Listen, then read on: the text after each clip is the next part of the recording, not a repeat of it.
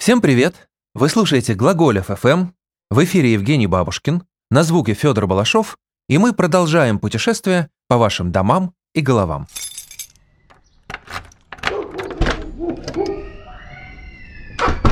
Что такое дом? Подкаст о том, где мы живем. Вы когда-нибудь трогали пингвина за пузико? Рассвет в Антарктиде видели? В каких вы отношениях с папуасами? Наш новый герой – моряк дальнего плавания Евгений Курханов. Много месяцев он провел в южных морях и вернулся домой. Вот только теперь не уверен, где у него дом. Ну хорошо, Евгений, расскажите, как вообще люди становятся моряками дальнего плавания? Вот э, сидит человек на берегу, обычный человек, и вдруг хоп, и полгода в море. Как так? Начну с того, что у меня отец является моряком, разве что он механик. А, наказал нам с братом идти штурманами. Говорит, нечего вам а, в мазуте по горло, значит, лазить под поелами. Отправляйтесь на мостик и в белых рубашечках а, перебирайте документы. Я изначально еще в школе полагал, что буду моряком, потому что такой образ жизни, когда ты можешь путешествовать, смотреть другие места, при этом зарабатывать деньги, изначально был для меня привлекателен. То есть э, здесь настояние отца и мои желания, в общем-то, сошлись. Расскажите, пожалуйста, про ваш э, первый корабль, ваш первый рейс. Эм, первым рейсом была практика на парусном судне «Надежда». Оно довольно большое, там три мачты, пять рей. Это было потрясающе, мне очень понравилось. Э, лазать по парусам, по мачтам, взбираться на огромную высоту этих мачт э, на самом верхнем рее, где я работал. Э, высота достигала порядка 45 метров. Вот, и находясь на такой высоте, в шторм, когда нужно снимать верхний парус, ты лезешь туда просто с криком от адреналина и понимаешь, что это то, чем ты хочешь прям заниматься, наверное, что-то такое. Там довольно тяжелые условия в плане проживания. В каюте живет порядка 10-12 человек. И вот вы полазали по мачтам простым матросам и поняли, что это ваша судьба. Море. Да, море — это безумно красиво, да. Но ведь э, сейчас э, вот эти вот э, парусные корабли не используются практически только как учебные. Если рассказать о том судне, где я работал в первый раз, э, уже прям матросом, э, то это был рефрижератор. Мы э, отправлялись в Охотское море и сгружали рыбу с рыболовных судов огромных, мороженую к нам в трюма, и везли это все в Корею. На этом судне я провел три месяца с лишним. И работа такая мне понравилась намного меньше, нежели чем лазать по парусам. А в каких условиях вы там жили? Вот на парусном судне, значит, вас было 10 э, в каюте, но это все равно было прикольно, а тут как? А, тут э, было настолько, примерно настолько же тесно, но не прикольно потому что жил я в одной каюте с боцманом, а каюта была метра, наверное, два с половиной длину и, может, метра метр восемьдесят в ширину. То есть там невозможно было находиться вдвоем, если ты не лежишь. Вот только спать. В каюте, в общем-то, все, что я делал в каюте, это читал книжку, больше там заниматься нечем. Вот вы походили под парусом, потом вы возили рыбу. А как вы попали на то замечательное судно, на котором ходите сейчас? И что это за судно? попал я на него совершенно случайно, работая на предыдущем, на контейнеровозе. А, я познакомился со старшим помощником капитана и задал ему вопрос, о том, что я хотел бы работать на каких-нибудь научных судах, посмотреть места интересные, Арктику, Антарктику, любые места, куда э, обычному человеку ну, попасть, в общем-то, невозможно. И он сказал мне, что вот есть такая компания, есть у них такие суда, и меня отправили на судно, которое называется «Профессор Хромов». А, это небольшой теплоход с интересной конфигурацией корпуса судна, у него нет киля, поэтому даже при малейшей волне его очень сильно качает. Это нужно... А, такая конфигурация нужна для работы во льдах. А, стартовало судно с Петропавловска-Камчатского. Мы отправились в Папуановую Гвинею, город Маданг. А, там мы взяли первых пассажиров и отправились в круиз по островам Папуановой Гвинеи. Дальше мы отправились по островам э, Соломоновым, затем по Вануату и дальше двинулись на юг к Новой Зеландии. А, там мы курсировали месяца, по-моему, три или четыре.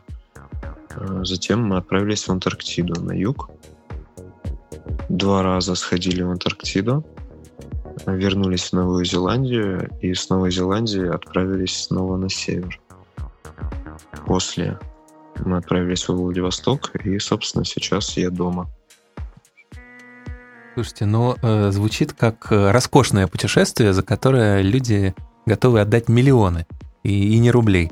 Но, насколько я понимаю, это все-таки не прогулка по морю, а довольно тяжело. Расскажите, что э, в путешествии таком долгом самое трудное и что, наоборот, самое классное? Многие устают от моря, многих, для многих это становится рутиной, и э, некоторые считают дни до дома буквально на календарике отмечая крестиком каждый убывший день. Бывает так, что люди ходят вот по Охотскому морю на рыболовных судах, и для них даже это, казалось бы, они бывает берега не видят по 9 месяцев. И эта романтика их привлекает. А в таких круизах, где был я, люди зачастую не видят всей той красоты, которая вокруг них происходит, и все, что вокруг для них кажется каторгой. Расскажите о самых интересных вещах, которые вы видели, потому что вряд ли многие из наших слушателей бывали на Соломоновых островах, например. Ну, касательно Соломоновых островов, мне довелось побывать в некоторых деревнях, где живут люди абсолютно на отшибе. Первое, что бросается в глаза, когда ты оказываешься в деревне, это огромное футбольное поле прямо в середине. Они там ничего не сеют, э, не используют э, эту землю для постройки домов, не выращивают там свиней. Э, это чисто для игр. И тогда понимаешь, насколько глобализация, она в каждый уголок закралась. Даже, казалось бы, в таких эм, отдаленных местах футбол, он как икона, что ли. И люди отдают ему, как, не знаю, идол какой-то, что ли. Вот. Помимо этого, заглядывая в домики, где они живут, можно наблюдать то, что они спят на соломе, пользуются а, земляными печами. Но тем не менее, почти на каждом доме стоит солнечная батарея и подключена к аккумулятору.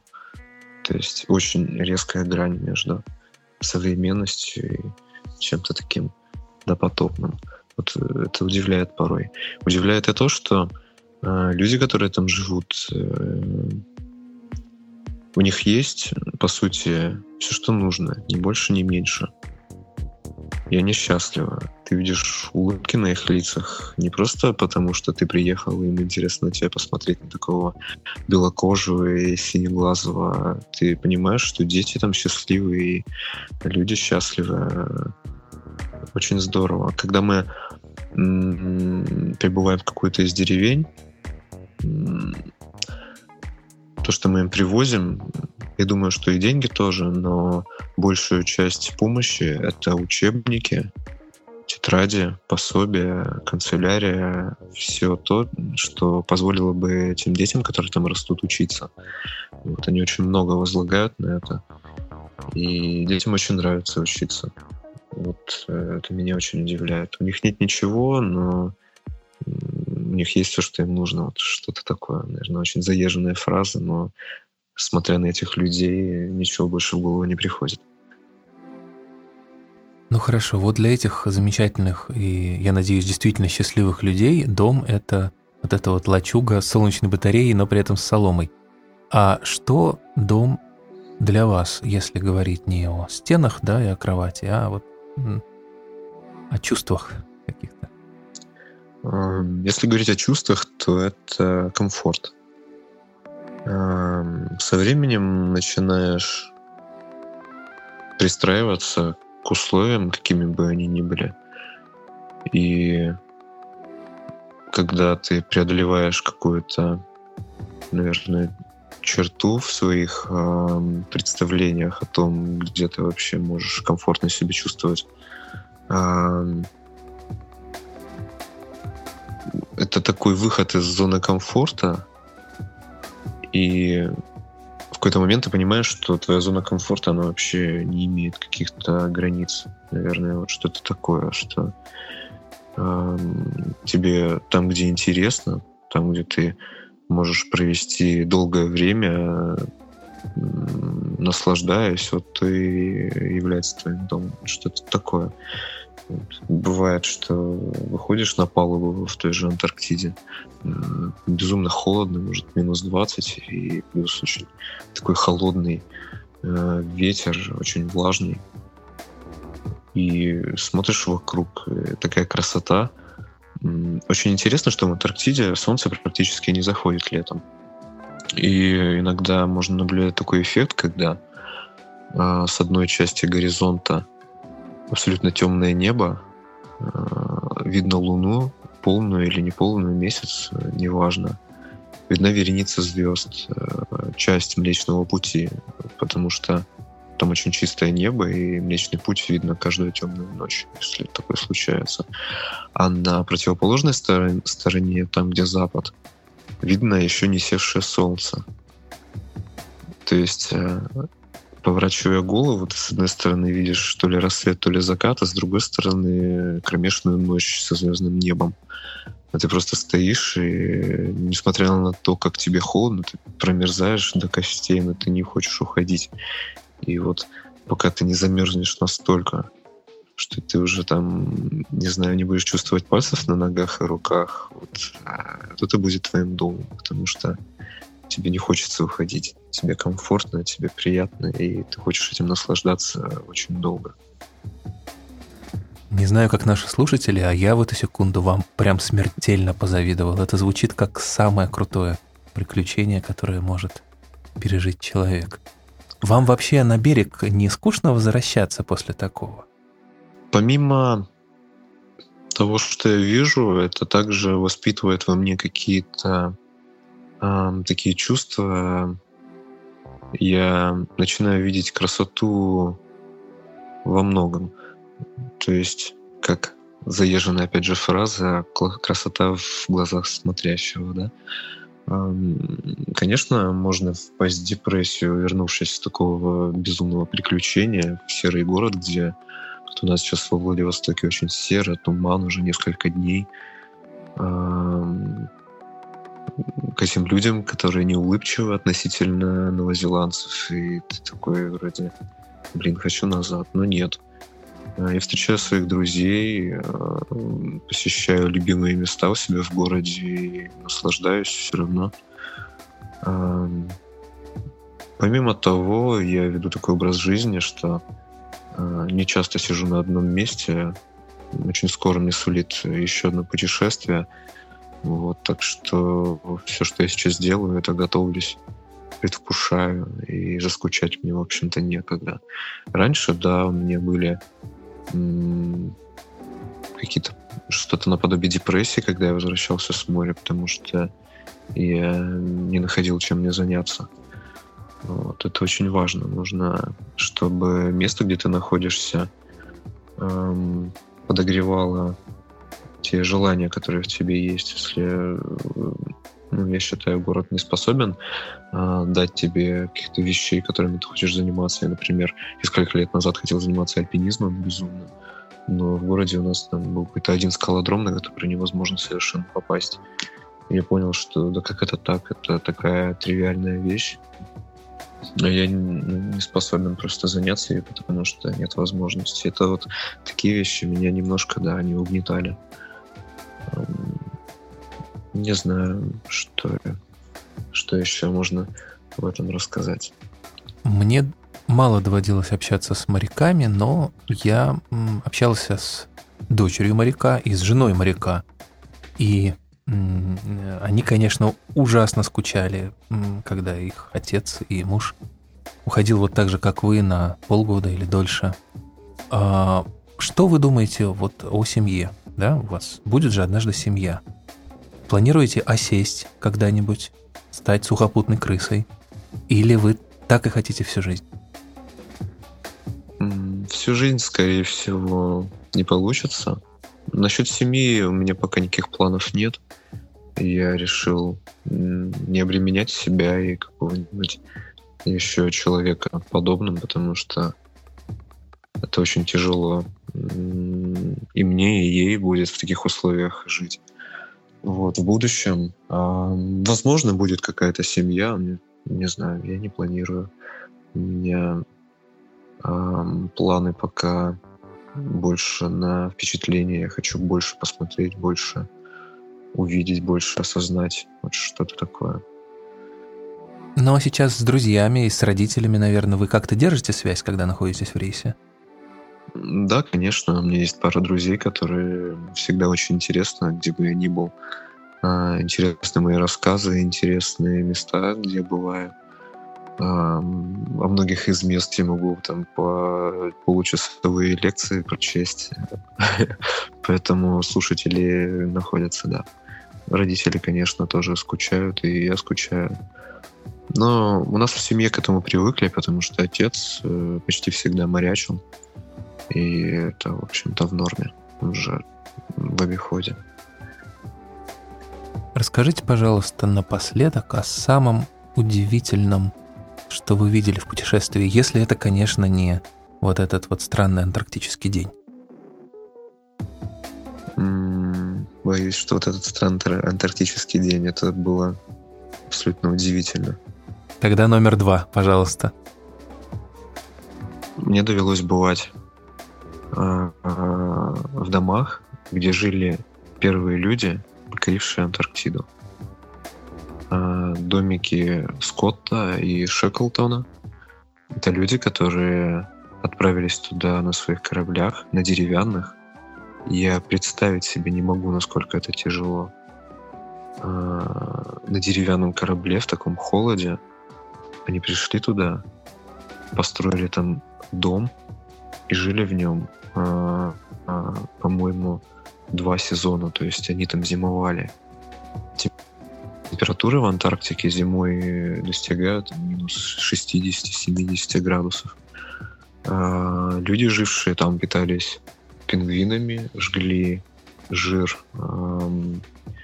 различных морских морских львов, крабоедов, жили в домике очень маленьком.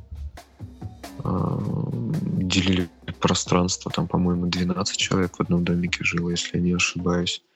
А, в общем, я очутился в этом месте, и оно оставило отпечатки тех времен, а, когда это было вот сто лет назад, и практически ничего там не поменялось. То есть ты смотришь на вещи, смотришь на кровати, где спали эти люди, понимаешь, насколько героически это было. Э, непонятно, чем они там питались, это в каких условиях жили, в каком холоде. Вот это поражает. Поражает то, что ты вот прям в центре этой истории. И казалось бы, э, вообще понимали ли эти люди, что они делают тогда, что вот через сто лет какой-то парень из Владивостока будет стоять вот на этом месте и, и осознавать то, что они жили здесь там два, по-моему, года, и, в общем, как они вообще это делали. Вот что-то такое, да, удивительно бывать в тех местах, прикоснуться к этой истории. даже сейчас, э, когда ну, в наш век добираться на вот этом судне туда это довольно тяжело. Мы пробиваемся через льды, бывает. Нам нужно ждать время, чтобы льды ушли, чтобы их как-то выбило оттуда.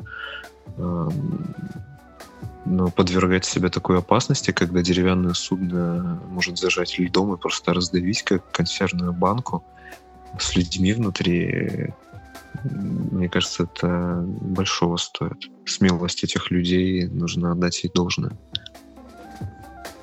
Ну что ж, Евгений, я рад, что вы ходите в море не на деревянном, а на нормальном стальном корабле. Желаю вам э, спокойного и интересного предстоящего путешествия. С нами был штурман Евгений Курханов. И я в который раз повторю наше стандартное прощание, потому что уж очень оно мне нравится. Мир вашему дому, где бы он ни был и чем бы он ни был. Пока-пока. Что такое дом? Подкаст о том, где мы живем.